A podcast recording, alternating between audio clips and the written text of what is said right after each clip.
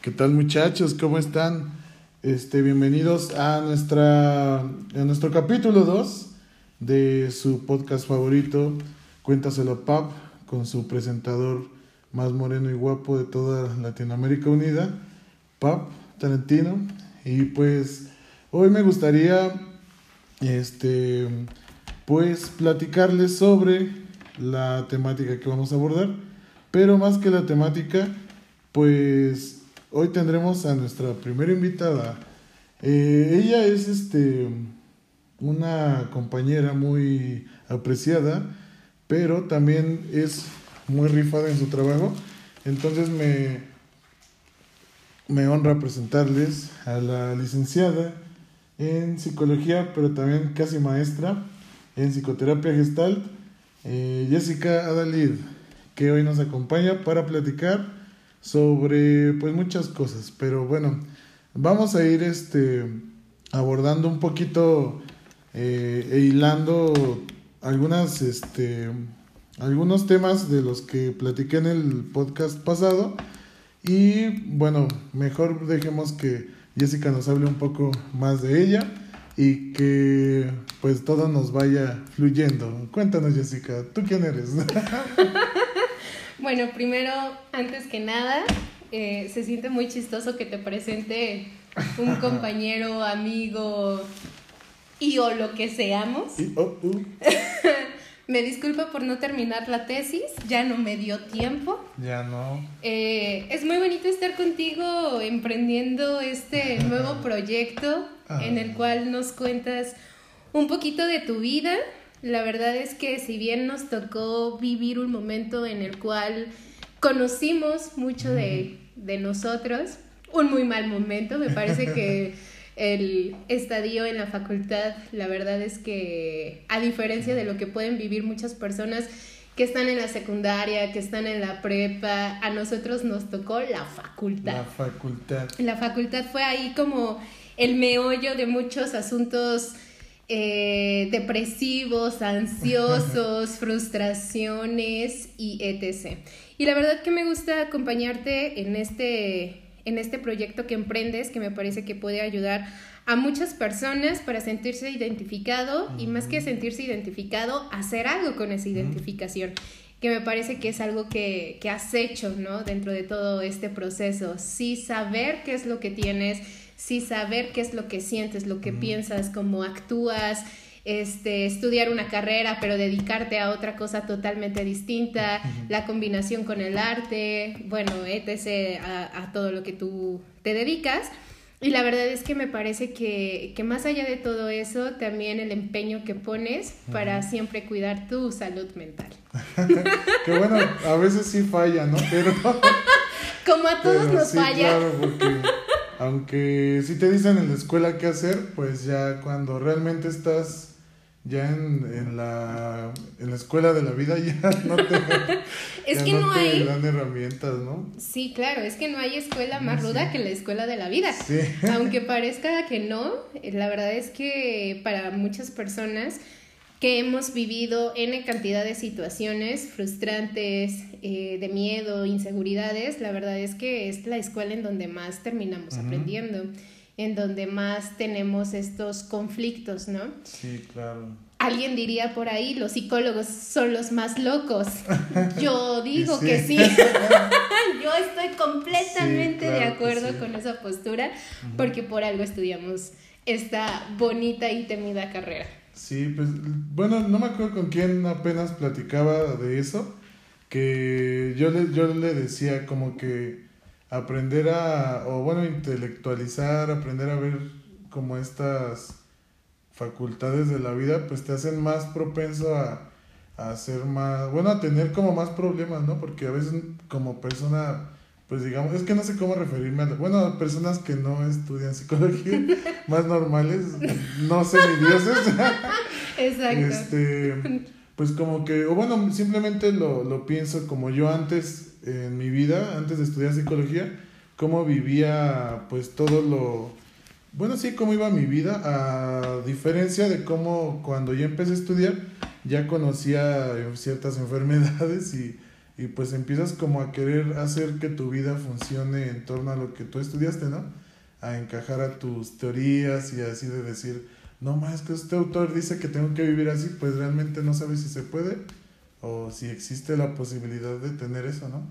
Entonces es lo que yo siento que ahorita es lo que afecta mucho a, a pues a las personas, ¿no? Porque pues realmente no sabes qué hacer o qué te pase o no sé tú qué opines. Mira, yo creo que, que esta experiencia que ambos tuvimos referente a estudiar, al menos en mi caso, una carrera que yo no quería estudiar, eh, da pauta para entender que no siempre vas a estudiar lo que te gustaría, lo que sueñas, como te visualizaste cuando eras un chamaco de tres años. Bueno, no, también no tanto, porque a los tres quieres ser ratero, bombero, policía, ¿no? Sino ya un poquito más crecidito, empiezas a pensar en ahora sí diferentes profesiones. Pero la realidad es que la intelectualización, como bien lo, lo dices, es algo que nos lleva a entender después por qué nos dedicamos a lo que nos dedicamos. Claro. Eh, independientemente de cualquier otra situación, me parece que hoy en día lo más importante es dedicarnos a algo que nos guste, algo evidentemente que sea retribuible y evidentemente que seamos felices, ¿no? Porque como bien lo dijiste en tu último podcast, eh, porque soy fan. porque es la única que me escucha. me parece que sí, ahora ya lo dudo. ahora ya dudo, creo que soy la única. Eh, como bien lo dijiste en el último podcast, la reconstrucción viene justamente en función a eso, ¿no? ¿Quién soy? ¿Qué voy a hacer? ¿Qué hago con todas mis dolencias? O sea, ya ubiqué que tengo como muchísimos malestares, muchas cosas que me deprimen, muchas cosas que me ponen ansioso, ya ubiqué que me está pasando o que le estoy pasando muy mal.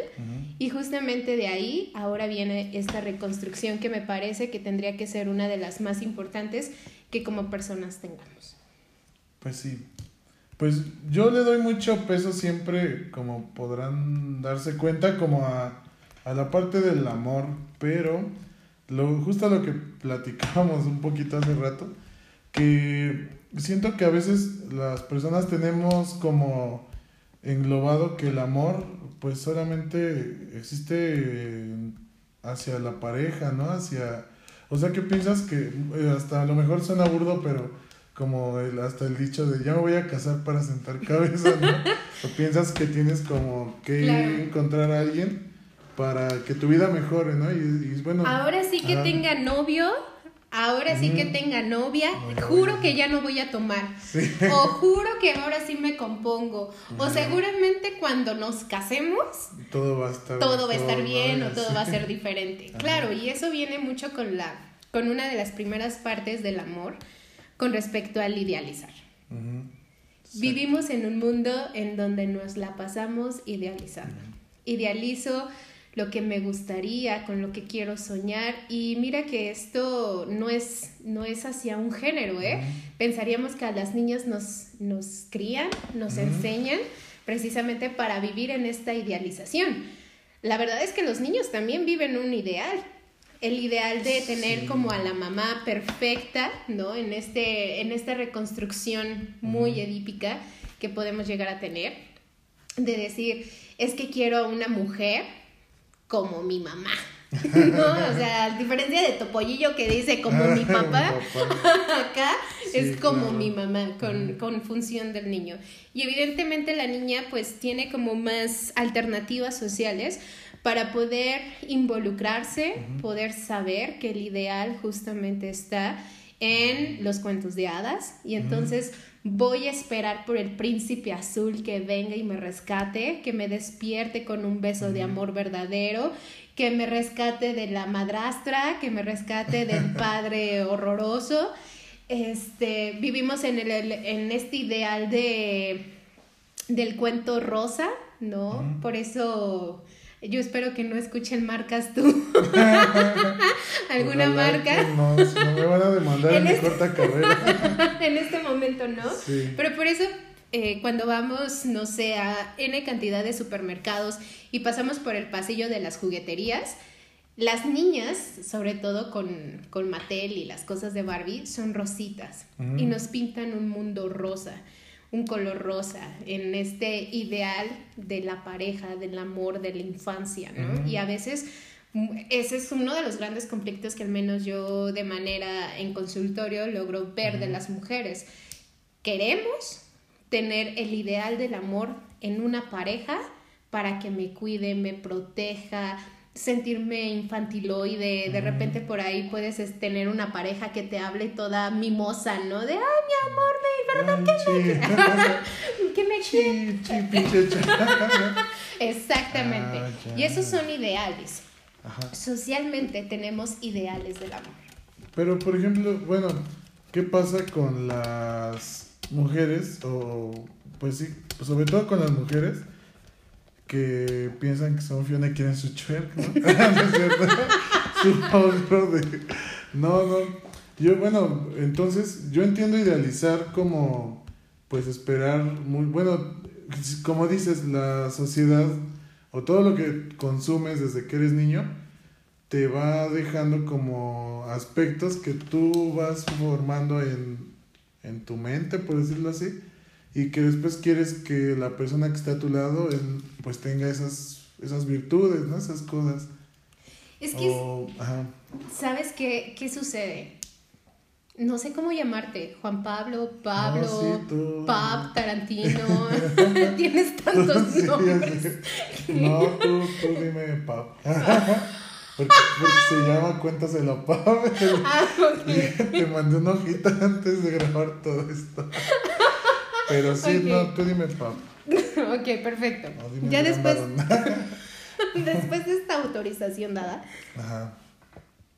Eh, algo bien importante que hay que, que saber es que justamente... que sí, a veces puedes tener un Shrek en tu vida, ¿no? no, no, no. Algo de lo que no nos damos cuenta es que no nos enseñan a amar. O sea, nosotros amamos por la buena de Dios Padre, por la buena del fantasma, por la buena del... Ponle el nombre supremo que tú quieras. Socialmente no nos enseñan a hablar de ninguna emoción. Y eso también está muy cañón. que no nos pues enseñen a amar porque entonces vamos por la vida bien pendejamente, amando a quien no merece nuestro amor. Y vamos por la vida únicamente desechando buenos amores. Vamos por la vida tratando de alcanzar un amor. A veces yo lo he puesto así. Es como si tuviéramos, ahorita tengo 15 años, ahorita a mi corta edad, es como si me visualizara como la Jessica pequeña y de repente viera a una persona muy adulta, muy grande, y entonces yo estuviera jalándole su chaqueta. Eso sonó terroríficamente. Perdón, ¿ustedes entendieron? Pablo vio mi expresión con la mano y entonces se asustó un poco. No, estuviera jalándole la chamarra, ¿no? Y diciéndole, hazme caso, hazme caso, papi, hazme caso. Y a veces así también vamos con el amor. O sea, vamos como en este, por favor, ámame, por favor, quiéreme, por favor, mira, soy la más bonita, mira, soy el más guapo, mira, soy el mejor hombre de, tu vida. A veces vamos rogando por amor. Y eso tiene que ver porque no nos enseñan a amar. Y me queda claro, algo, algo que también me queda muy, muy, muy claro, es que pues evidentemente a nuestros padres no les enseñaron a amar. Y esto es una cadena generacional. o sea, horrible. Bueno, por ejemplo, creo que más nosotros que somos pues millennials, que nos tocó todavía una parte no tan digital como ahora, pero que bueno, eso sí creo que es muy importante que pues no te enseñan a amar, pero creo que vas aprendiendo conforme a lo que me decías, ¿no? Las películas, los cuentos, lo que consumes. Y regresamos y al piensas que es lo correcto, ¿no? Claro. Y, cuando no lo tienes, pues te frustras. Y vuelvo a este mismo punto. Entonces vamos amando desde un mm. ideal.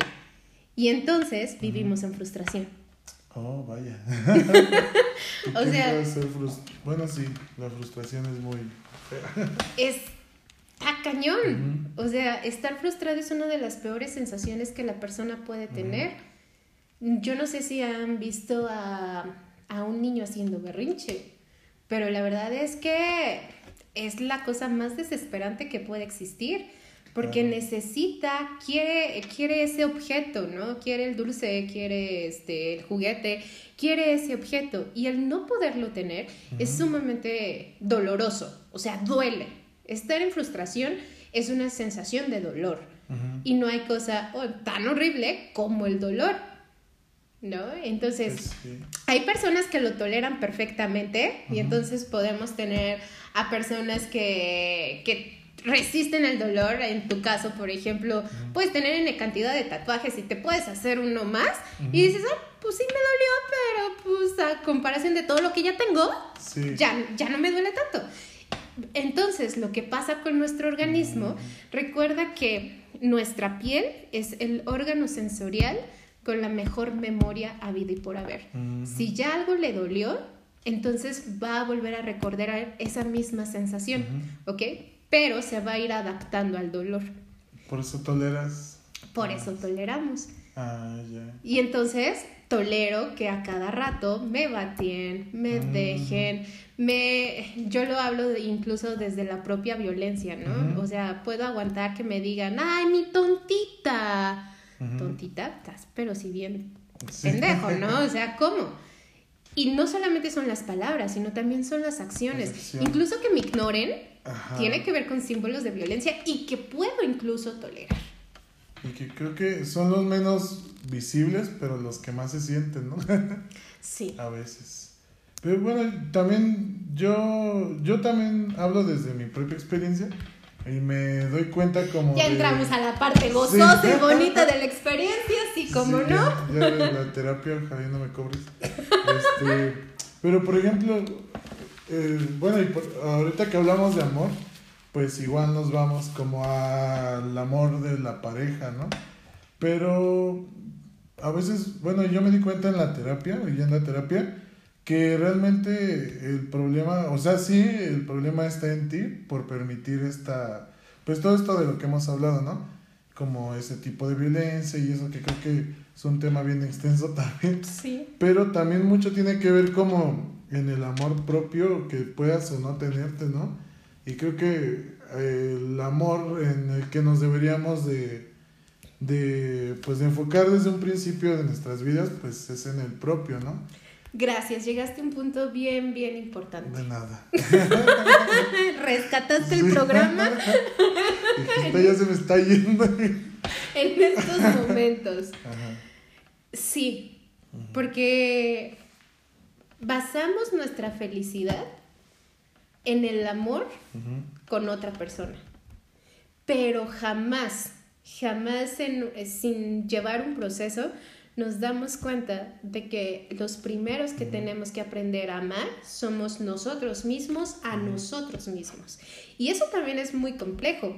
O sea, ¿cómo le dices a una persona, pues quiérete, ámate, bañate? Mímate. Exactamente, o sea. Exacto, ¿cómo le dices a una persona que toda la vida ha estado procurando a otros de que se voltee a ver y se quiera? Que se cuide, que se mime, que, se, que haga algo por ella. O sea, por cosas bien básicas. De repente esto, esto se da como mucho en la parte mujer, de decir, pues es que estoy bien gorda. Pues sí, reina, pero pues no haces nada por, por hacer algo por ti. O sea, ¿qué estás haciendo por ti? Porque la queja es un fragmento de dolor, Sí. pero no estamos haciendo nada. Y entonces solamente nos la vivimos con el dolor, con esa pesadez y ese, ese látigo constante de decir, pues es que estoy gorda, estoy fea. Pues si te sientes fea, haz algo para que te sientas bonita. Cierto. Por ejemplo, no, no, no. no. Sí, sí entiendo. O sea, haz algo por ti, para lo que, para lo que tú hagas, sea por ti y para ti, con tu acompañamiento. Pero eso justamente es un proceso muy largo y alguien me va a decir es que los psicólogos siempre hablan de procesos. Sí, ¿cómo decimos que no? Es que reestructurar todo un pensamiento es bien complejo. Sí, no. reconstruirlo, asimilarlo y hacerlo es algo que no se da de la noche a la mañana. Yo no sé si te ha pasado, a mí me pasó en, en muchas ocasiones, pero de repente yo entraba a un proceso terapéutico y decía, chale, pues como cuando ya, ya voy a dejar de venir. Te desesperas, ¿no? Exacto, te desesperas. Y entonces eran, pasaban los años y, y sentía que no, no pasaba algo conmigo pero justamente volvemos a, a esta parte social. Yo no sé si logras identificar que el amor tiene un constructo social bien importante y bien poderoso. ¿Por qué? Porque regreso a esta parte social en donde cada uno de nosotros va teniendo como, como diversas identificaciones con respecto al amor, a la belleza, a la profesión, a lo que quiero ser, ¿no? O sea, en todos los sentidos. Y ese aspecto social también es bien importante. ¿Por qué? Porque es lo que nos lleva a que justamente pierda de vista mi esencia como persona, que pierda esta búsqueda de mí y entonces me vea a través de los ojos de, de la otra persona. Ajá, de los demás. Y que es un cargo como muy, muy, muy rudo, ¿no? Porque precisamente como estás viéndote con los ojos de la otra persona, pues difícilmente te, te ayuda esto a conocerte, ¿no? Yo, por ejemplo, yo tengo 28, ¿no? 28 años. Y yo creo que cuando abrí así de amiga, date cuenta, pues fue yo creo que el otro año, ¿no? Y o sea, imagínate, 27 años, re, pues reconstruir, como lo que decías, luego pues asimilar todo y pues decir, no man, ¿cómo cambio algo que traigo haciendo diario 27 años, no? Y tienes 27. Ah. Pero yo espero que nos escuchen personas, le voy a pasar este a mi mamá y que lo comparta con sus amigas. Pero la verdad es que tú tienes 27 años, pero hay personas de 40, de 50 años que terminan una relación, ¿no? Se separan, se divorcian y entonces se sienten vacías. Y entonces hay que reconstruir esos 50 años, esos 41 años, esos 70 años.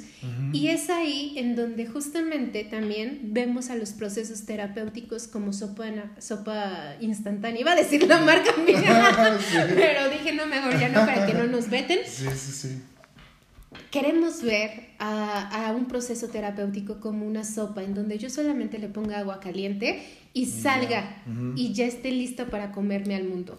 Y no, o sea, la exploración de la mente y la exploración de nuestros comportamientos y la exploración de cada uno de nosotros es una cosa sumamente compleja. ¿Por qué? Porque hoy estoy bien y me siento contenta y estoy a gusto y entendí muchas cosas, pero mañana si alguien viene y me dice, ay, tus chinos están horribles, pues me pega y lloro y me frustro y digo, soy la peor china de todas las chinas que puedan existir en todo el planeta de chinas, ¿no? Y entonces eso también habla de cómo nosotros como personas, primero, y, e incluso lo tenemos ahorita muy marcado. Primero basamos el amor a un amor de pareja, pero no a un nivel personal.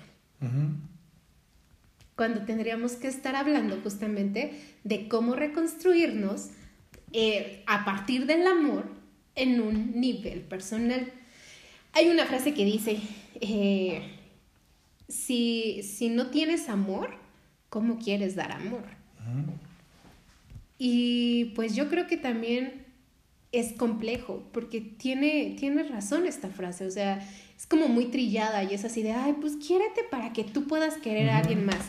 Y justamente esa es la parte trillada y compleja de la frase, en donde nosotros necesitamos aprender a querernos para que entonces pueda venir una persona y me dé el mismo amor que yo estoy dispuesto a darme a darme, no, no, no a dar, ah, sino a darme. Si yo me doy un amor de calidad en donde me cuido, en donde cuido lo que como, y me voy a cosas como bien banales.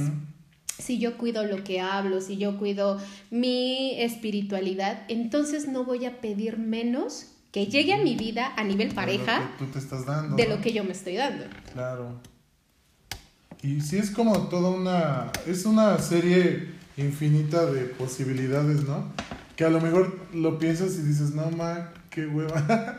o pues es que es muy cómodo estar en una zona en donde eres la víctima y ay, pobre de mí, los demás tienen la culpa.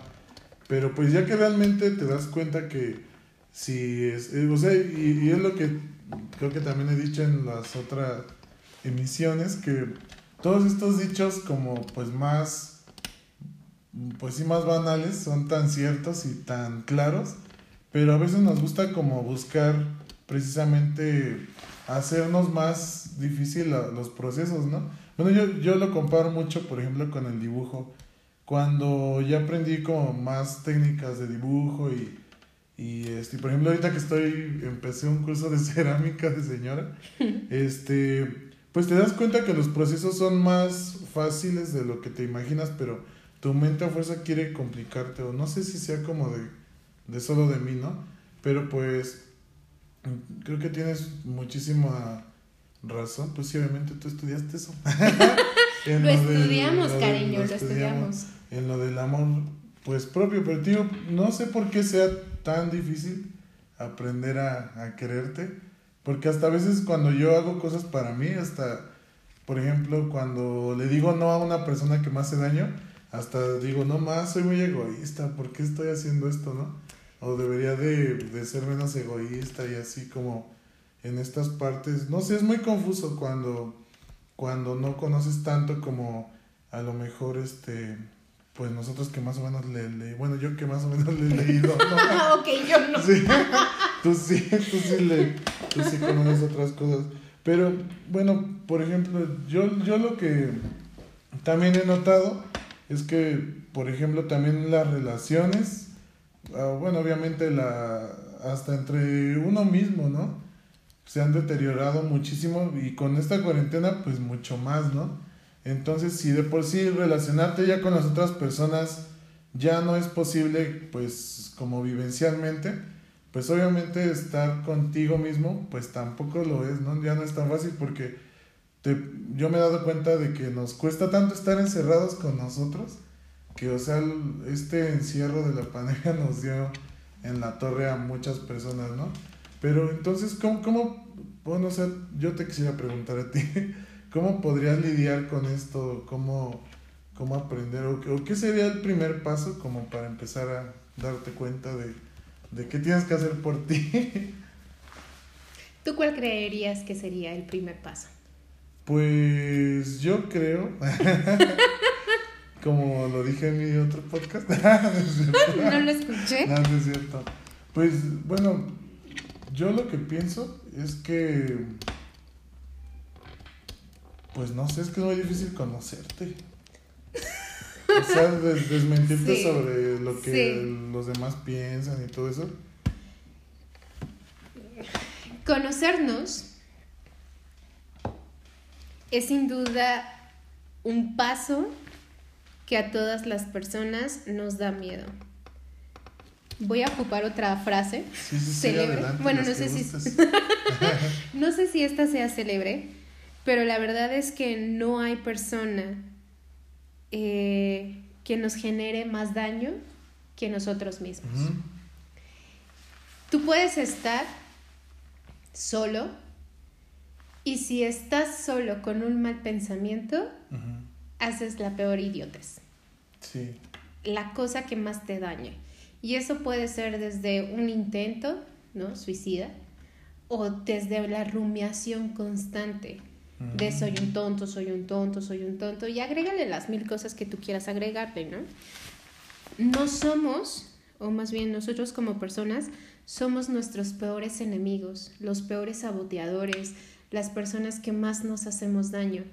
Pero cuando salimos a la calle, te puedo poner la máscara más bonita y decirte, ay, hola, ¿cómo estás, Pap Tarantino? Escuché tu podcast, no, wow, me encantó, me siento súper feliz, cuando hace cinco minutos estaba que me llevaba a la fregada, ¿no? ¿Es que no te gusta? Entonces, pues justamente la reconstrucción a nivel personal, yo creo que el paso más difícil es primero aceptar que estamos mal, que hay algo mal con nosotros. Y tú bien lo sabes, este es el paso más complejo.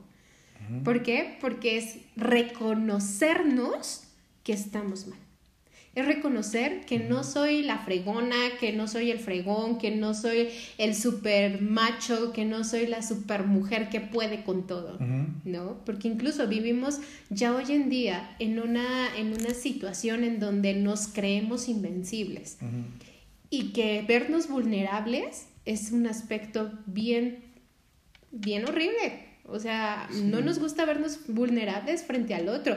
¿Por qué? Porque vivimos en una pantalla, en la pantalla del Facebook, en la pantalla del Instagram, en donde tengo que ser feliz, en donde tengo que poner mi mejor pose, en donde tengo que poner mi mejor filtro.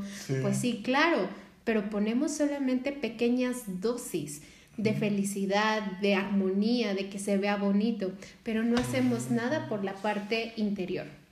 Cuando llegamos justamente a esta reconstrucción, llegamos a la parte más honesta que tenemos de decir, sí, algo me está pasando, sí, no estoy bien en mis relaciones porque me doy cuenta que todas las relaciones que tengo me terminan dejando, sí me doy cuenta que siempre me enamoro del mismo tipo de hombres, me doy cuenta que las mujeres que solamente me buscan me quieren por mi éxito radiofónico, ¿no? sí, no o sea, me pongo en tus zapatos, por ejemplo. Eh, las mujeres que me buscan solamente me buscan y me maltratan. Porque sí, o sea, yo también lo que he podido eh, darme cuenta en todo este tiempo es que no solamente las mujeres son las que sufren. No. Por amor. Los hombres lo sufren, pero hay una consideración bien importante. Las mujeres lo expresan, los hombres no. Los hombres se lo quedan. O sea, los hombres es, sí, nada más que llegue a mi cuarto y hay lechillo sabroso, ¿no? Más que me Exactamente. Pero lo ocultan, o sea, no terminan diciendo por qué se van a la mega borrachera. O sea, terminan embriagándose, terminan muy mal, ¿no? Pero es en función a un dolor, a una dolencia que por ahí está. Y justamente yo creo que ese es el punto más importante y con el cual iniciamos la reconstrucción, la aceptación del dolor. Aceptarlo. Aceptar que algo estoy haciendo mal, y no es que yo sea la que lo genere, sino algo en mí está sucediendo para que se acerquen el mismo tipo de personas. Porque incluso yo te puedo hablar, ahorita estamos enfocando el amor personal, la parte del amor eh, de pareja, pero ¿qué pasa con la familia? En la familia no todo es belleza y es eh, hermandad. O sea, también en la familia la podemos vivir bien mal. Y entonces tengo al tío que súper odio, tengo a la tía que mejor vaya a ser vieja cochina, ¿no? Entonces también la padecemos en el nivel familiar. No hemos hablado, por ejemplo, qué pasa a nivel laboral, porque muchos de nuestros antecedentes que tenemos a nivel pareja también lo pasamos al nivel trabajo. Sí. Y entonces es el jefe horroroso quien no me hace caso, ¿no? Y lo vemos como el jefe, pero si nos vamos a pareja, el hombre horroroso que no me hace caso, que no está al pendiente de mis necesidades, que no está al pendiente de las cosas que tenemos que reconstruir como pareja. Y entonces hay muchos otros aspectos donde me parece que tenemos que tener una... Es como si estiráramos una liga y entonces estiras y estiras, estiras, estiras la liga y a veces queda ya floja, ¿no? Pero eso también te da apertura a que puedas ver o que puedas amarrar algo mucho más grueso de lo que estaba hecha la liga. Y entonces cuando ya veo que puedo hacer más cosas, y que puedo y que puedo darme cuenta de que hay cosas que se están afectando no solamente mi pareja no solamente yo sino también es el trabajo sino también es mi economía sino también son los hijos por ahí si tengo hijos. Es hasta los vecinos no o sea a mí todos me odian todos los vecinos me odian. Cuando ya veo que hay más entonces claro y por supuesto que hay que reconstruir algo en mí. Sí es cuando te preguntas bueno quizás si hay algo malo en mí, ¿no? Cuando puede ser que, lo claro, sí pase algo. Pero sí, bueno, tío, a mí me costó mucho trabajo porque yo quería que los demás tuvieran la culpa, ¿no? Yo dije, yo decía, no, es que la culpa es de ellos, así. Y darte cuenta que, o sea, que también tú tienes que ver, pues, es un, es un choque muy, pues, muy cañón, ¿no? Pero ya, por ejemplo, yo entiendo como entonces somos al final como un imán, ¿no? Entonces lo que tú atraigas hasta es como igual muy banda.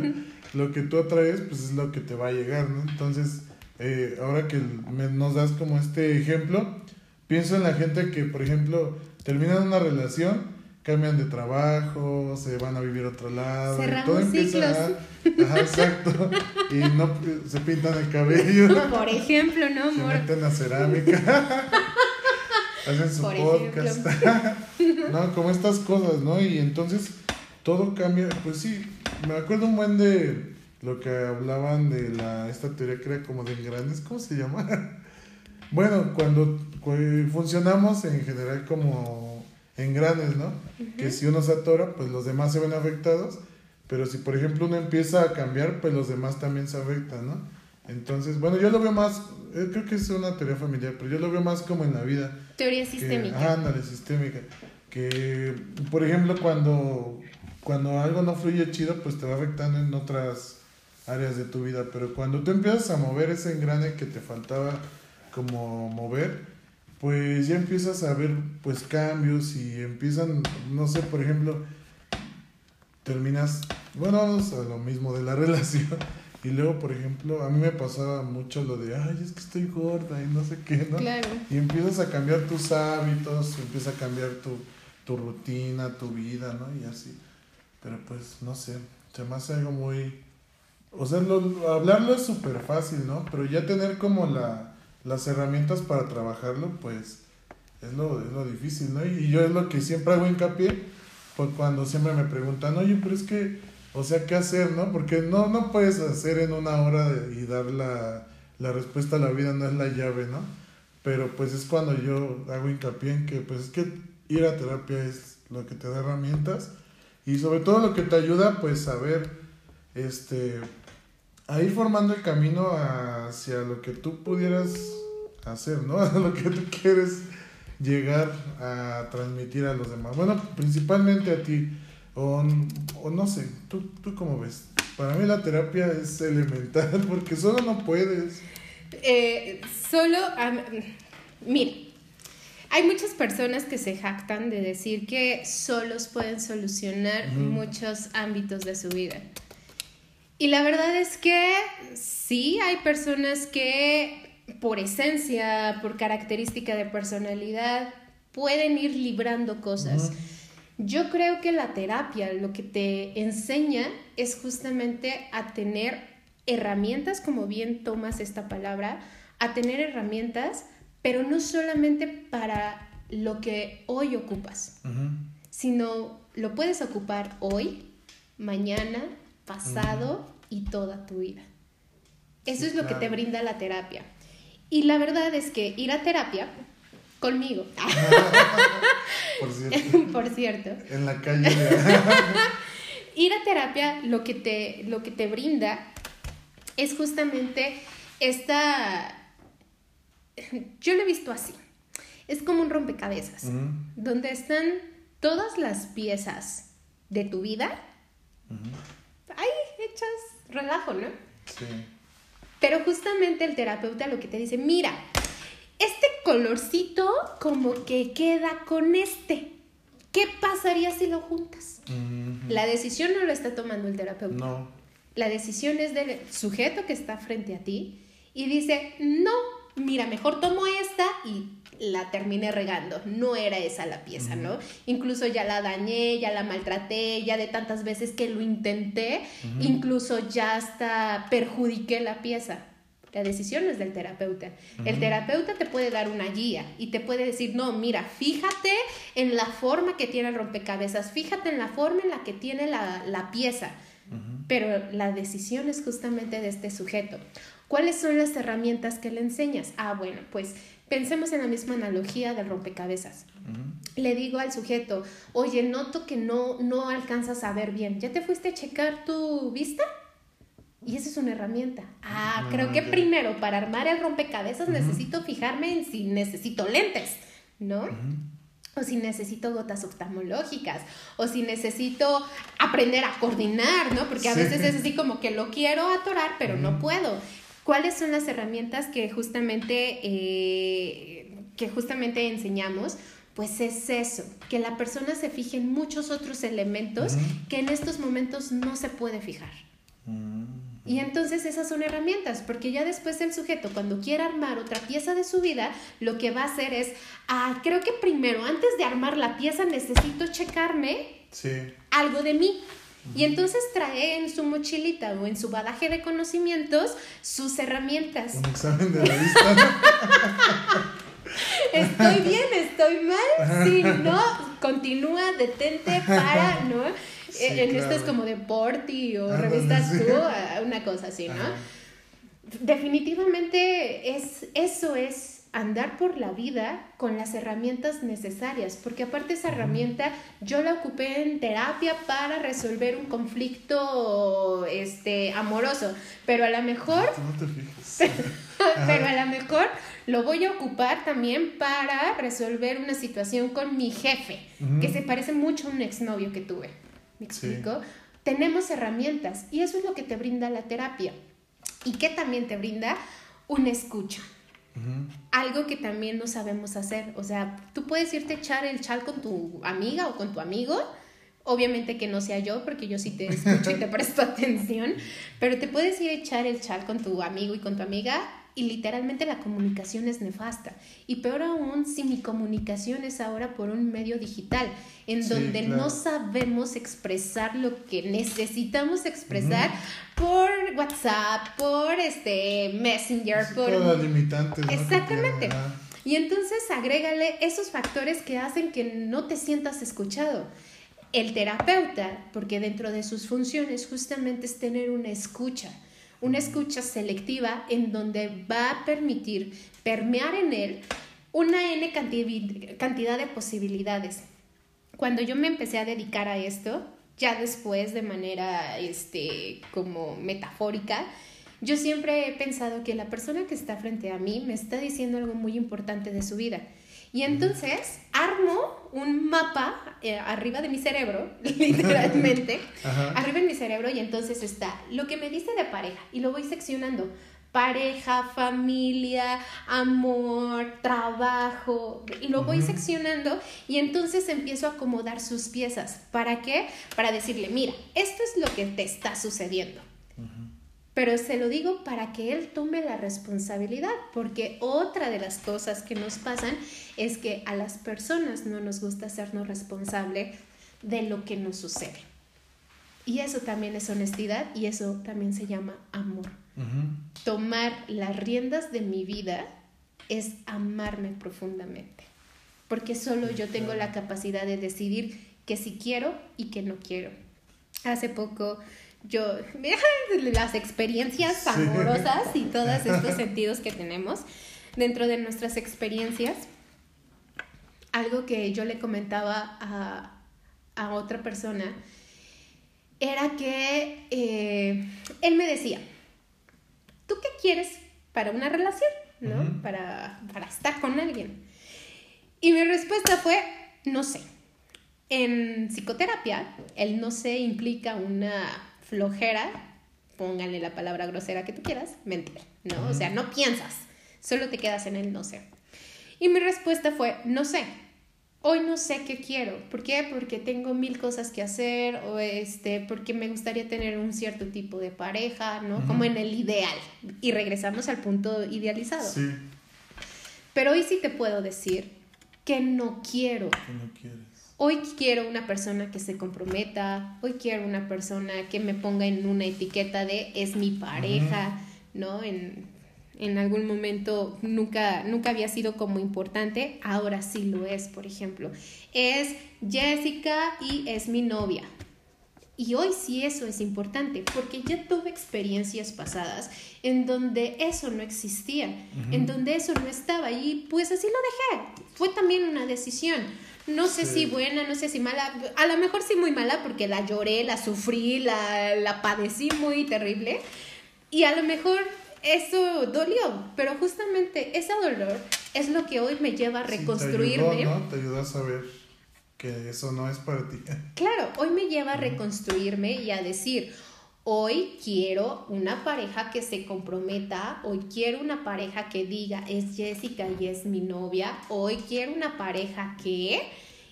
A partir de esas experiencias, y me parece que también eso es reconstruirnos reconstruirnos frente al amor, pero evidentemente para llegar a ese punto tuve que pasar por un proceso terapéutico también, ¿no? En donde me diera cuenta en dónde o en qué factor o en qué circunstancia yo también la estaba regando para encontrarme con el mismo tipo de persona que solamente me viera como la compañera de vez en cuando. Sí, claro, como para llenar el huequito de Como para llenar el huequito. Hoy no, hoy me veo tan completa, hoy me veo tan, tan, tan yo, que hoy no quiero ser el huequito de nadie. Sí, claro. Y eso es una reconstrucción de persona. Pero para darte cuenta de eso, le tuve que llorar, tuve que decir, no, ¿cómo? Porque también fue una parte cómoda. Porque también para mí, y, y ahí hay justamente como una polaridad, ¿no? O sea, pues sí amo, pero también odio. O sea, sí quiero, pero no quiero. Y a veces nos cuesta trabajo entender que el amor es una situación como el yin y el yang. En donde hay negro, también hay blanco. Y donde hay blanco, también hay negro. Y solamente así pueden estar en equilibrio. En balance, claro. Yo no puedo pedir una pareja 100% amorosa y que me rinda cuentas todo el día. No, porque también esa persona se frustra, se enoja, tiene sus propias cicatrices, tiene sus propias dolencias. Pero justamente cuando veo a mi pareja tan llena de virtudes, pero también con sus cosas horrorosas y las complemento y decido quedarme ahí, entonces es cuando entiendo el sentido de la pareja. Mm.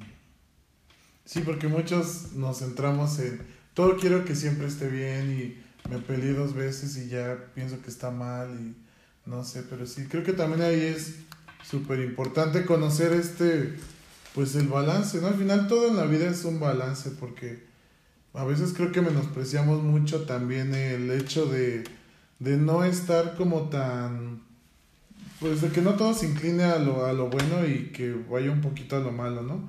Pero bueno, también me, me habías dicho hace ratito antes de empezar, lo que me, me, me llamó mucho la atención también que mencionas que hay también una posibilidad en el que pues no idealizar a tu pareja precisamente te ayuda a, a, lo que tú dices, ¿no? Hoy no sé qué quiero, pero sí ya no sé en lo que, en lo que no quiero estar y yo también pensaba en esta parte porque yo decía, cada vez que empiezas una relación tienes menos que aportar. No sé, yo lo veía así, ¿no? Ajá. Pero es más bien, ahora que tú me has dicho todo esto, pienso que es más bien, ya no, ya sé que no puedo tolerar o que no quiero tolerar, ¿no?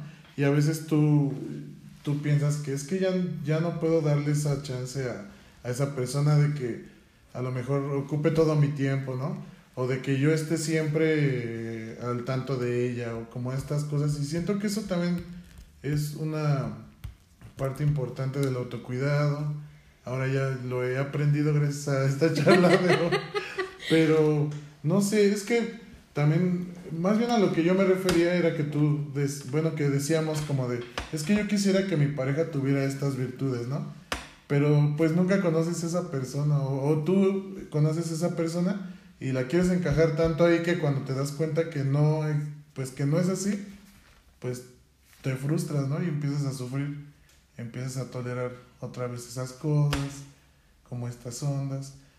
Pero también yo lo que veo eh, ahora en lo que me dices es que también un, tener madurez es lo que te ayuda a, a ya no repetir estos patrones, ¿no? Mira, voy a retomar unas cosas que, acabas de decir y que me parecen bien importantes. La primera es que la madurez no nos la da la edad. En mi experiencia, yo, Jessica, puedo decir que la madurez es en función a nuestras experiencias. Podemos tener, bueno, ahora me extraña que digas que tienes 28 años. Eh, yo a mis 29 años de edad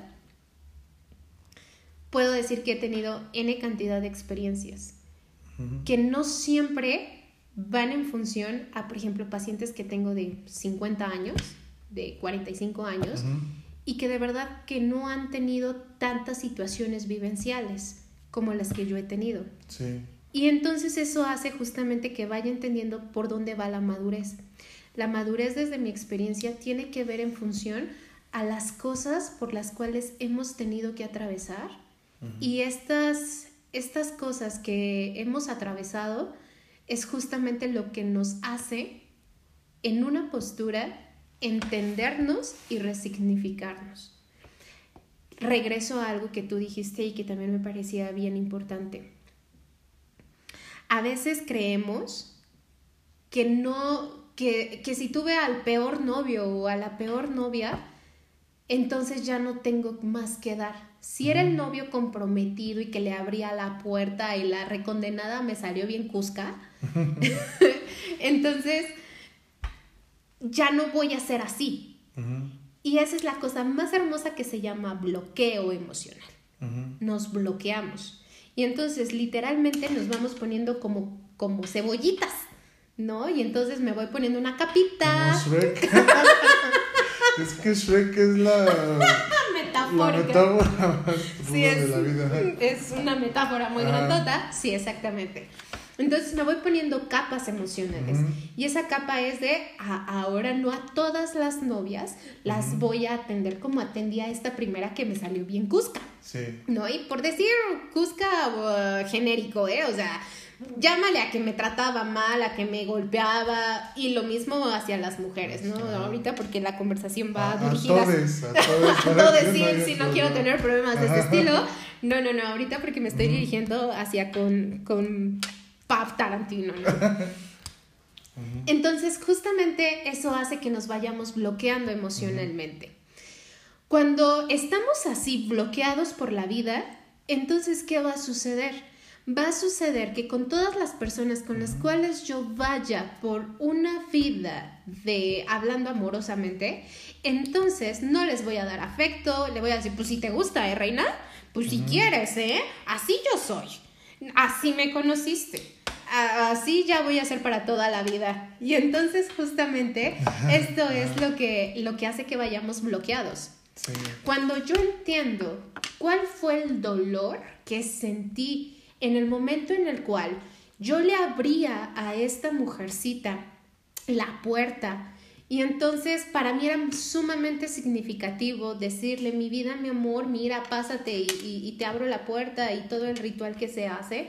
Y la mujer no paga, y no, no por el hecho de pagar, de corresponder, sino desde la emoción, no sentir que fue la misma reciprocidad y la mujer terminó engañándome con otro hombre entonces, en este sentido, es justamente cuando inicia el bloqueo. Cuando yo en un proceso terapéutico me doy cuenta que ahí yo me sentí herido porque no me sentí correspondido, amado, porque justamente se me cayó la venda de los ojos y de esta mujer que yo tenía en mente que era ya la mujer de mis 20 hijos, se me va de las manos, desaparece, entonces queda la herida. Y esta herida es la que sanamos terapéuticamente. Evidentemente lo que nosotros vemos en un proceso terapéutico es, es que todas las mujeres son infieles, todas me dejan, todas me ven por el supercarro que traigo, todas esto. Eso es lo, que vemos en el proceso de terapia. Pero llegar a esa parte honesta donde diga, ah, caray, creo que esta mujer o creo que el que me haya engañado sí me dolió más de lo que yo creía y ha hecho que hoy en día tenga las malas relaciones que tengo, entonces es cuando curamos la herida. Y entonces, ¿qué pasa? Ya no lo pongo como bloqueo. Ya aporta, ¿no? Más bien. Ya aporta. Y entonces, ¿qué voy a querer?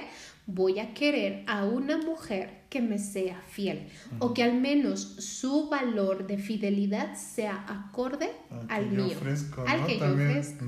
Exactamente. Y entonces no las parejas vienen a decirnos o enseñarnos puras cosas malas, sino la resignificación va justamente a decir, este es el tipo de pareja que quiero, porque como ya tuve una pareja que no lo hizo, entonces, y en función a lo que yo quiero es una pareja comprometida conmigo. Si se mm. compromete conmigo, entonces estamos en el mismo canal, en el mismo nivel de valor. Y entonces somos una buena pareja.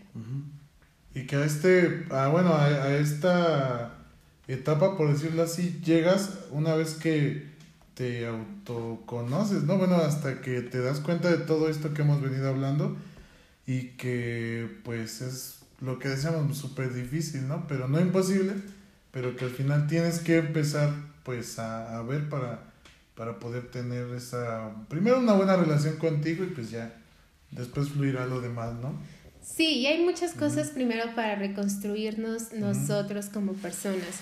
Primero, y algo que me parece muy importante es cuidar las heridas de la infancia. Que es como el mal necesario de la terapia, ¿no? De repente, sí, híjoles, que me tengo que regresar a las cosas que a veces ya ni me acuerdo. No siempre es así, o sea, no todos los enfoques terapéuticos son iguales, pero sí hay muchas heridas en cada uno de nosotros que están marcados por nuestras infancias. Y entonces cuando descubro que sí por ahí tuve la herida del abandono, la herida del desapego, la herida este, incluso física, cuando traigo estas heridas, entonces las sano, entonces me empiezo a sanar yo. Me empiezo a cuidar. Y entonces digo, Chihuahuas, pues cuando tenía cinco años no tenía las habilidades ni las herramientas como para decirle a mi papá, ya no me pegues, ¿no? Pero ahora como adulto sí puedo ser capaz de decirle a mis parejas, no, mi amor. Si tú me golpeas, ¿sabes qué? Mm, bye. Exactamente. ¿Sabes qué? No va en función conmigo. Pero entonces hablamos justamente de esa madurez emocional. ¿No? Ya, ya vi que no pude hacer nada por la niña de 5 años y a lo mejor hoy a mis 30, mis 40, mis 50 años puedo hacer algo por mí y entonces eso significa cuidarme y eso significa que no voy a pasar por alto cuando sin querer me pego. Y si digo, tengo un moretón, achis, ah, ¿por qué tengo un moretón? Y entonces empiezo a cuidar de mi cuerpo. O si digo, híjole, como que ahora sí ya me pasé de taquitos. Ah, bueno, me cuido desde el sentido de, si me echaba cinco tacos, me echo dos, me echo uno, ¿no? O sea, cuido ese aspecto. Pero hablamos de cuidado si me doy cuenta que de repente o fumo o tomo o hago cosas, me empiezo a cuidar. Empiezo a saberme que yo soy el objeto más importante para mí. Porque en medida en como yo me aprecie, también va a venir algún otro a apreciarme. Claro. Y entonces, ¿qué es lo que le ofrezco al otro? Mi propio cuidado y entonces le puedo decir, así como me tengo de cuidadita, quiero que me... así, me tienes que cuidar. Y entonces hablamos de que estamos igual en situaciones espirituales, estamos igual en código de valores, estamos igual en comunicación, estamos igual incluso laboralmente, o sea, estamos como en este proceso en donde nos vemos como pareja andar parejos. que hasta el nombre lo dice, ¿no? Ahora que, lo pienso, de vaya, tantos años con la palabra y, siempre, es que yo doy más que ella. No, y, y, vivimos también en una sociedad en donde creemos que todo lo tiene que dar el hombre. Al menos como niñas, ¿no? Todo lo tiene que dar el hombre. Y sí. no está de más, ¿no? No está de más. Y ya, esos ya son como ¿cómo se dice? Estereotipos. Estereotipos que difícilmente podemos cambiar, ¿no? Pero, este, bueno, yo ya, este, un poquito para ir cerrando, ya te voy a cortar, nada, no, es cierto. Yo lo que, lo que, lo que veo siempre es como nuestra, bueno, yo lo que identifico son dos cosas importantes, tanto en el amor propio y en todo lo que engloba el amor, ¿no? Sí, que son dos cosas, el compromiso y la responsabilidad, súper importantes y difíciles de tener. Porque, bueno, yo también veo igual en la actualidad toda esta onda de, de la, bueno, que está más pasado, ¿no? Que la, las relaciones que quieren tener poliamor y todo eso, pues solamente son personas que de pronto tienen miedo o tenemos miedo al compromiso y pues a la responsabilidad, pero bueno, ya eso es como lo más evidente, pero si no tenemos compromiso y responsabilidad hacia nosotros, pues será evidente que hacia todo lo demás, pues no va a existir, ¿no? Eh, tomas muchos puntos bien importantes y estos puntos de los cuales tú estás hablando, yo me iría un poquito más allá. El problema no es ser poliamoroso. El problema no es tener eh, una vida sexual como yo la quiero vivir. Aquí el problema es justamente que no somos honestos. La honestidad es justamente una de las situaciones más importantes en cada uno de nosotros que me parece que es lo más complicado. O sea, de repente yo puedo ir por la vida diciendo quiero ser poliamorosa porque me evito de responsabilidades, me evito de compromisos y mejor amo a todos y a todo, la, a todo el planeta. Pero realmente la, la, honestidad radica en, ¿realmente quiero ser poliamoroso? ¿Realmente no me quiero comprometer? Porque si voy en una vida pidiéndole eh, a las personas no compromiso, pero en mi imaginario o en esta ilusión quiero tener la vida llena de responsabilidades, de que se comprometan, de que me quieran, de que me amen, de que me digan, oye, ¿dónde estás? Pues entonces ahí entramos en grandes conflictos. No somos honestos con nosotros mismos y aquí lo más importante es nuestra honestidad. Que yo realmente decida y quiera algo para mi vida. La toma de decisiones es complicada cuando la hago desde mi honestidad. Complicada más no imposible. Y es complicada porque antes tengo que hacer un trabajo previo de conocimiento, de decir qué quiero, para qué sirvo. ¿Sirvo para estar en una relación eh, con una sola persona o realmente puedo servir para estar en una relación con muchas personas si no va en función a mi código de valores que tanto lo, lo he repetido? Entonces, claro y por supuesto que no sirvo para determinadas funciones. ¿no? Amorosas. Y esto tiene que ver con nuestra responsabilidad y con nuestra honestidad. Y eso me parece que es lo más importante, ser honestos. Y entonces desde mi honestidad me puedo comprometer y puedo ser responsable. Tanto contigo y con los demás, ¿no? Porque, bueno, sí, me parece muy, muy interesante lo de la honestidad, porque sí, y aparte es, es, es muy es muy dado que a veces también, además de ser honesto, honesto pues ser fiel a lo que piensas que, que quieres, ¿no? Bueno, más bien ser fiel a lo que piensas ya una vez que fuiste honesto, pero este también aceptar las, las responsabilidades que conllevan a, a la toma de decisión que tienes, pues creo que eso es ahí donde a veces tenemos un poquito de, de problema algunos, ¿no? Porque pues a todos nos gusta que nos den atenciones, que nos den ciertas cosas, pero pues cuando ya te toca dar a ti, pues es donde ahí tenemos una bronca, ¿no? Pero bueno, este, pues ya estamos casi para cerrar. No. ya no sé qué más, este, bueno, es que es, cada vez creo que hablamos de algo se va haciendo más, grande. Extenso el y es que aparte, mira, yo, yo te voy a dar como no sé si esto te sirva como para cerrar o va para que te sirva, pero te debe de servir para algo. Pero le voy a hablar así. Tú tenías justamente para hacer esto, este, este, este gran emporio, tú tenías ya una vida. Esta vida, la, justamente con cada podcast, y justamente lo que haces es hablar de fragmentos en donde me parece que la, parte medular fue el anterior, la reconstrucción. Hoy podemos hablar que reconstruirnos es el proceso más complejo en función a cuando tengo que ser honesto desde mi emoción, desde lo que pienso, desde lo que siento. Reconocer que hay algo en mí que no está funcionando, hay algo en mí que no está bien, hay algo en mí que no me gusta y que claro y por supuesto puedo mejorar.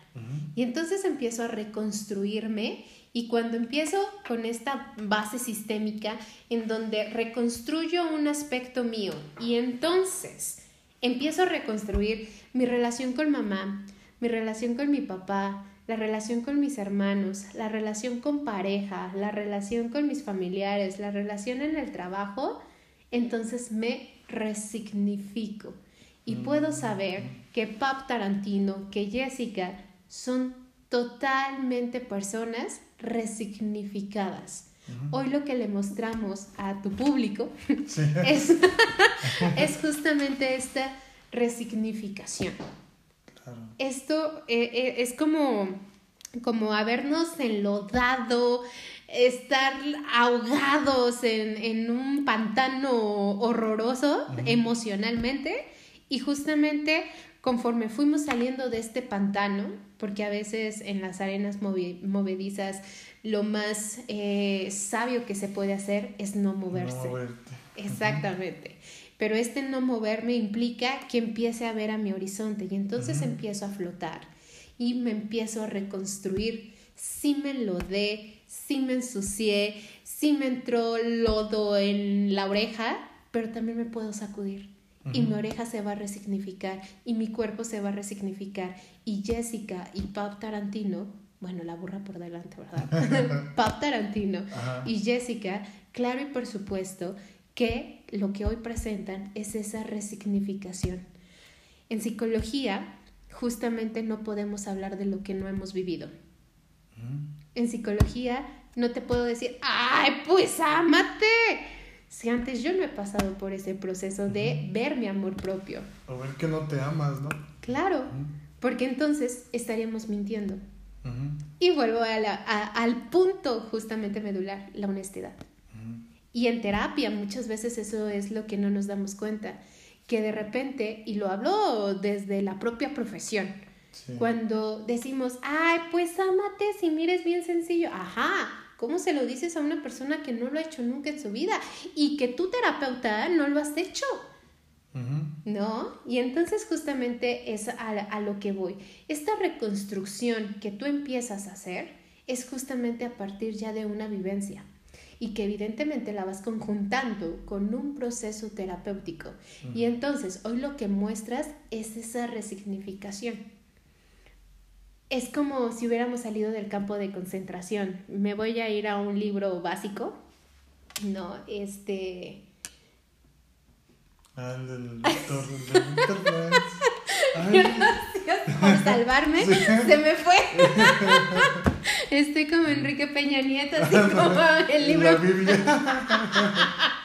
se me Biblia, fue. Exactamente, el, el hombre en busca del sentido. En donde estas personas, las sobrevivientes, tuvieron que resignificar su vida. Ujú. ¿Cómo sales de un lugar en donde lo has padecido y que tu vida no era vida y que tu vida estaba a punto de llevársela la tiznada al segundo? O sea, respirabas y tú no sabías si al segundo vas a morir. vas a morir, claro, y por supuesto, ¿no? Cuando salen estos hombres del campo de concentración, justamente es volver a resignificar una vida de lo que habían sido, ¿no? Porque había médicos, había psiquiatras, Ujú. había artistas, había muchísimas personas encerradas en un campo de concentración. Y que justamente esa vida llena de, vamos a llamarlo así, lujos, en un campo de concentración era la miseria de la miseria de la miseria. y si habían claro. sido afortunados de sobrevivir, ya, llamémoslo así te- metafóricamente, sobrevivieron al dolor de la vida.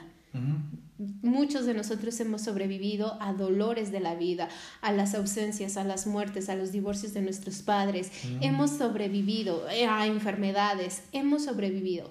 Ahora, ¿cómo de esa sobrevivencia vamos a resignificar nuestra vida?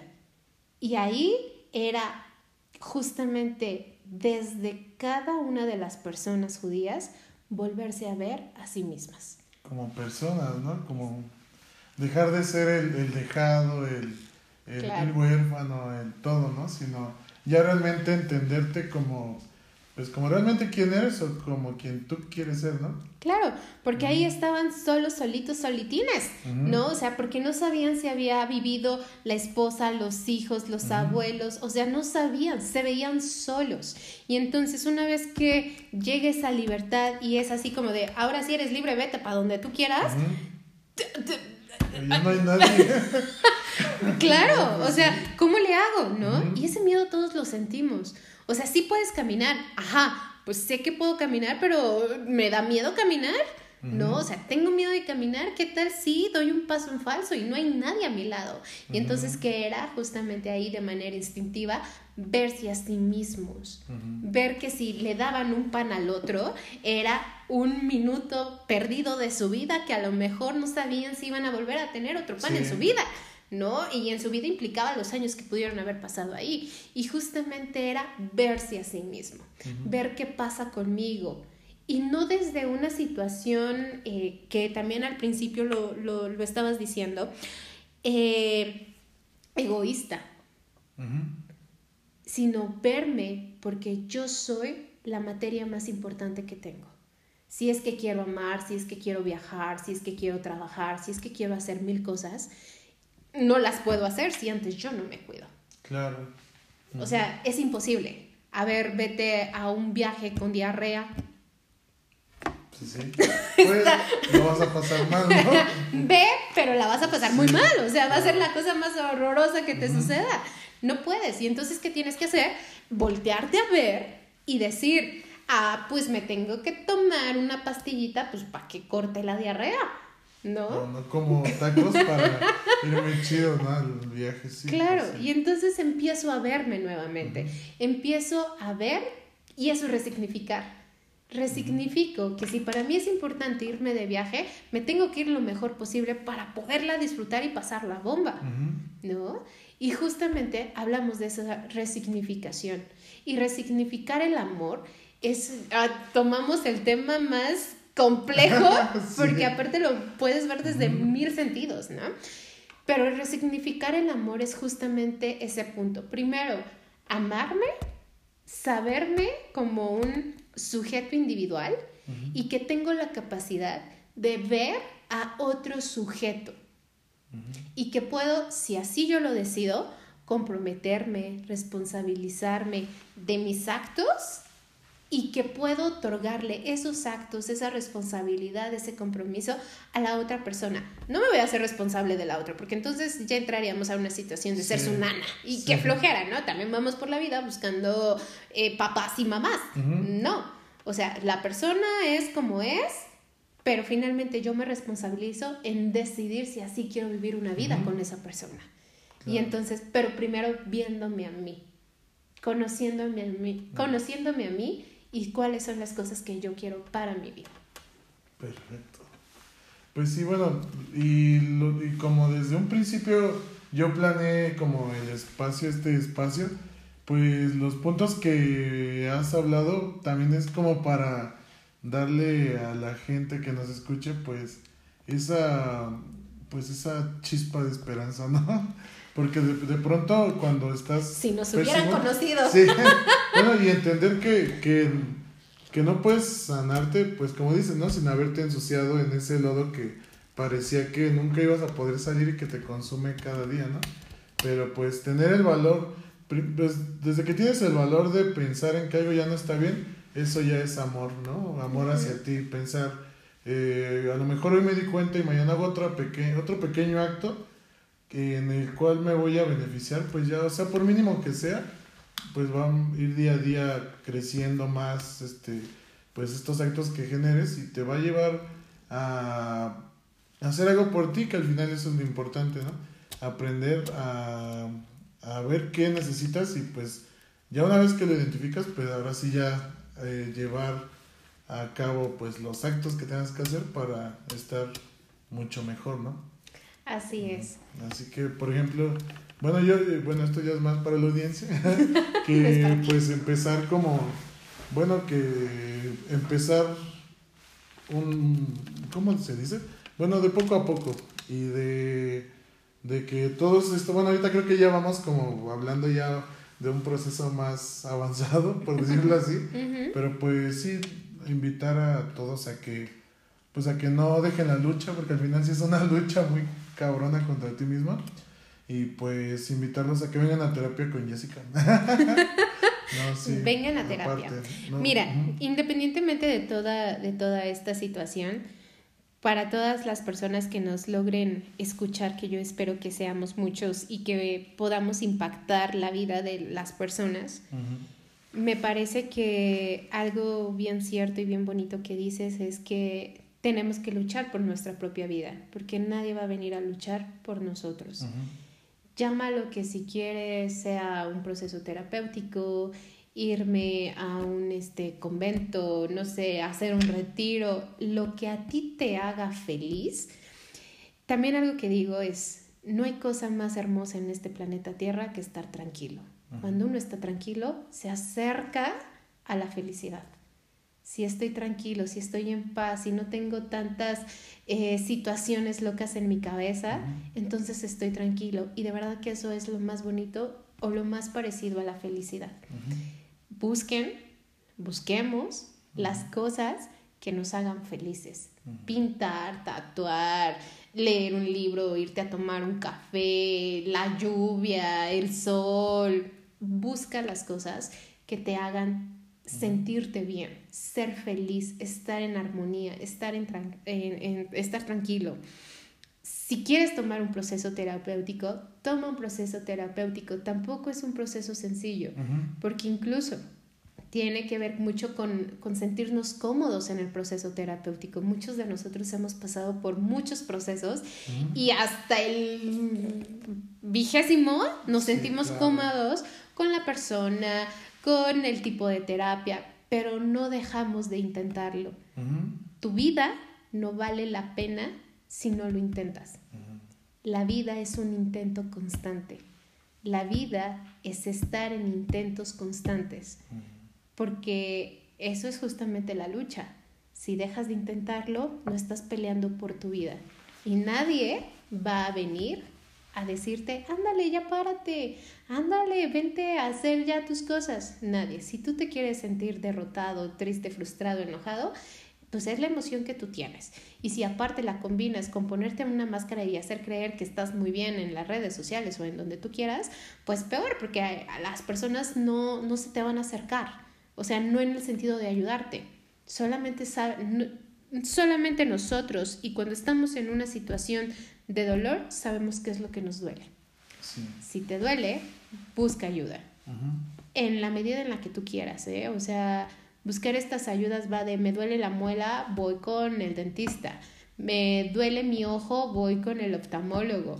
Me duele el juanete, voy con el podólogo, ¿no? O sea, tengo uña enconada, bueno, ¿no? Me, ah, buscamos las herramientas. Porque cuando nos duele, y lo voy a hacer muy metafóricamente, porque cuando nos duele el alma, no buscamos al experto en conductas. Así que pues es una invitación bien grandota que hacemos, ¿no? O sea, si te duele el alma, busca con lo que te sientas bien, pero también busca un profesional justamente para que te acompañe a entender tu propio proceso y puedas salir de ese pantano. Pues sí, claro. Pues sí es como muy, muy este, literal como el doctor, ¿no? Bueno, como más bien, sí, el doctor que atiende el cuerpo si te duele el estómago, no, no te vas con el... O sea, si uno no te funcionó, no dices, ay, pues ya me aguanto, ¿no? O sea, buscas y buscas y sigues intentando. Y también creo que algo muy importante que ahora entiendo, eh, bueno, que entiendo es que pues la vida son, son momentos, ¿no? No son etapas. Así como la felicidad puede durarte 10 segundos o uno, pues también la tristeza a veces te dura pues un ratito, ¿no? Eh, pues ya. Bueno, entonces, este, ya para finalizar, hay una, hay algo que me gusta mucho de, bueno, de que estés tomando tu formación como maestra gestal y algo que vimos en alguna vez en clase y es una, es la, oración, ¿sí? Ah, no, me, me gustaría que nos la compartieras, pues está bien bonita. bueno, que tú lo expliques mejor. eh, cuando estamos justamente en este conocimiento, debemos de entendernos como seres individualizados. Nadie va a venirte a dar el amor, nadie va a venirte a complementar. Y justamente en ese sentido va la siguiente, eh, se conoce como la oración gestalt. Yo soy yo, tú eres tú. Yo no estoy en este mundo para cumplir tus expectativas. Tú no estás en este mundo para cumplir las mías. Tú eres tú, yo soy yo. Si en algún momento o en algún punto nos encontramos, será maravilloso. Si no, no puede remediarse. Falto de amor a mí mismo cuando en el intento de complacerte me traiciono. Falto de amor a ti cuando intento que seas como yo quiero en vez de aceptarte como realmente eres. Tú eres tú y yo soy yo.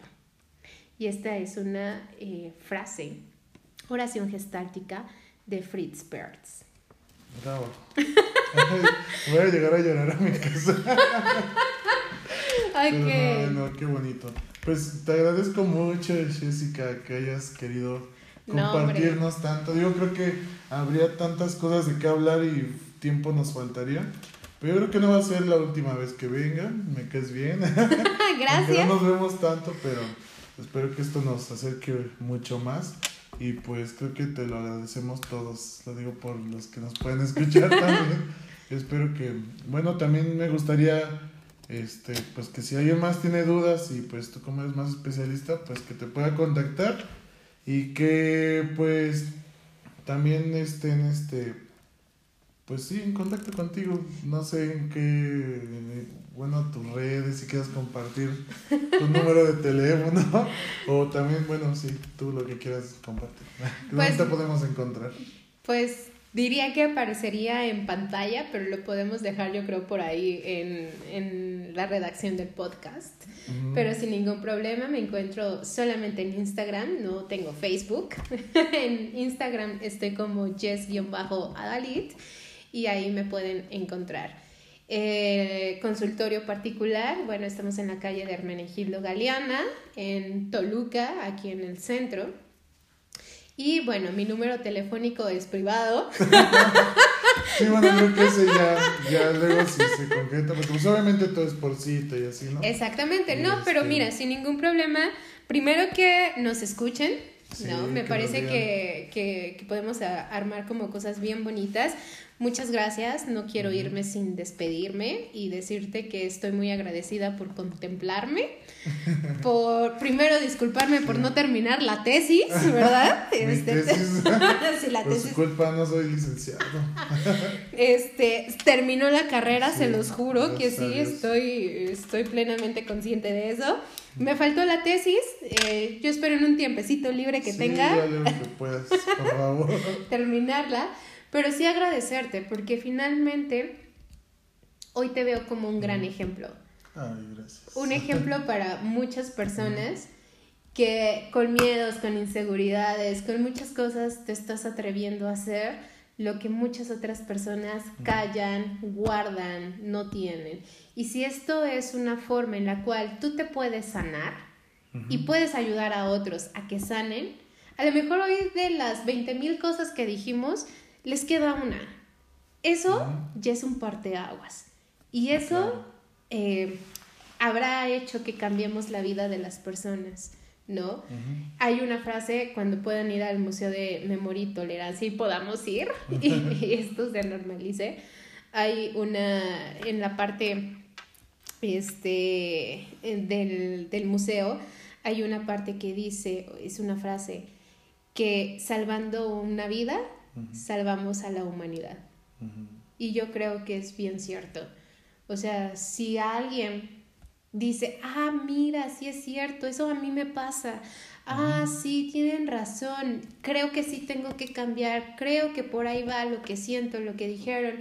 Con algo que se hayan quedado, entonces hemos hecho algo por la humanidad. Y yo creo que ese es el sentido más bonito que tenemos desde la parte psicológica, Ujú. hacer algo distinto por las personas ahorita que nos escuchan y evidentemente cuando estamos en un proceso terapéutico, cuando vienen a consultar. Y eso es lo más importante que tenemos. Yo te quiero agradecer por la oportunidad que me No, das de... a ti, Jessy. Ay, no, gracias a por, ti. por no cobrarnos consulta. Me- Gracias por la oportunidad de, de acompañarte también en este proceso, porque pues payasada o no, Sí, claro. Este, nos consideramos buenos amigos. Sí. No, nos hemos visto muy mal, lo, lo vuelvo a repetir. Qué bueno que no nos conocieron en esas épocas. Hoy somos distintos, lo vuelvo a decir, estamos resignificados. Estamos en el éxito. Estamos en el éxito. Ajá. Me parece que, y, y justo hablamos desde la experiencia. Ujú. Hoy lo que dijimos fue en función a la experiencia y a los conocimientos que tenemos. No hay persona que no hable desde esa experiencia que se tiene. Y qué mejor cuando esta experiencia ya fue sanada y mi palabra que me encanta es resignificado. Resignificado. Cuando lo entendemos, lo asumimos y hacemos algo por nuestra propia vida. Así que muchas gracias por, por invitarme, muchas gracias por, por, es- por, por este espacio. Y bueno, yo espero que no sea la única vez, sino que podamos tú- hacer cosas más divertidas. Claro que sí. Pues amigos, nos vamos y espero que les guste mucho. Entonces, nos vemos en la próxima emisión y les mandamos besos, ya saben dónde. Ay, yo no sé dónde. En, en el Calamosca. Chao.